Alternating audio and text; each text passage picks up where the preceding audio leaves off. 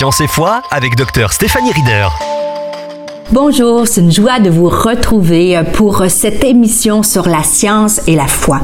Et aujourd'hui, j'aimerais vous faire découvrir, vous présenter des scientifiques qui ont marqué l'histoire des sciences, mais aussi qu'ils étaient reconnus pour leur foi dans un Dieu créateur, dans le Dieu de la Bible. Et je vais commencer par Isaac Newton, le fameux Isaac Newton, vous savez, la pomme qui est tombée. Isaac Newton a dit, et je le cite, Le plus merveilleux système, celui qui contient le Soleil, les planètes et les comètes, ne pourrait être issu que de la grande sagesse, de la souveraineté d'un être intelligent et puissant.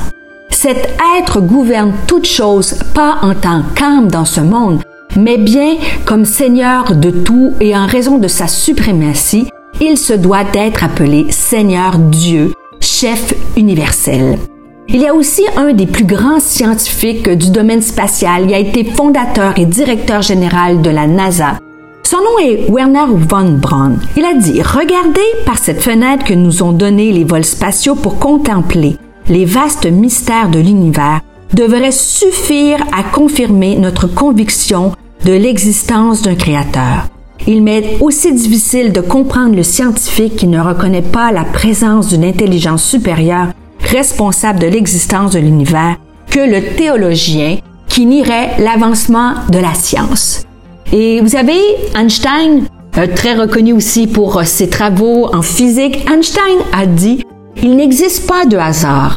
Le hasard, c'est Dieu qui se promène incognito. Alors, je pourrais vous en citer euh, plusieurs, mais j'aimerais terminer cette capsule juste en vous en donnant quelques autres noms, juste que vous réalisiez que, en fait, la foi, ce n'est pas la béquille des faibles. J'aimerais tellement briser ce préjugé, ce mythe, les stéréotypes véhiculés beaucoup dans la société, dans les universités, dans les écoles, que si on a la foi, on ne peut pas croire en la science. Alors êtes-vous prêts? En voici de grands scientifiques qui ont marqué l'histoire et qui étaient des croyants.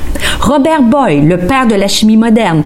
Yona William Petty, reconnu pour ses travaux en statistique et en économie moderne.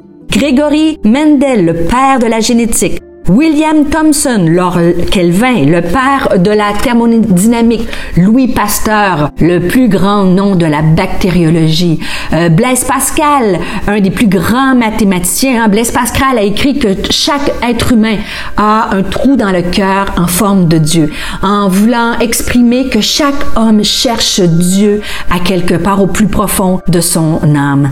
Et euh, j'espère vous avoir convaincu aujourd'hui qu'il est possible d'avoir la foi et de croire en Dieu. La foi peut être raisonnée, la foi peut être équilibrée, la foi peut prendre racine dans notre intelligence. Alors, je vous laisse là-dessus et on se retrouve pour une prochaine capsule sur la science et la foi. On se parle bientôt. Pour aller plus loin, visitez stéphaniereader.com.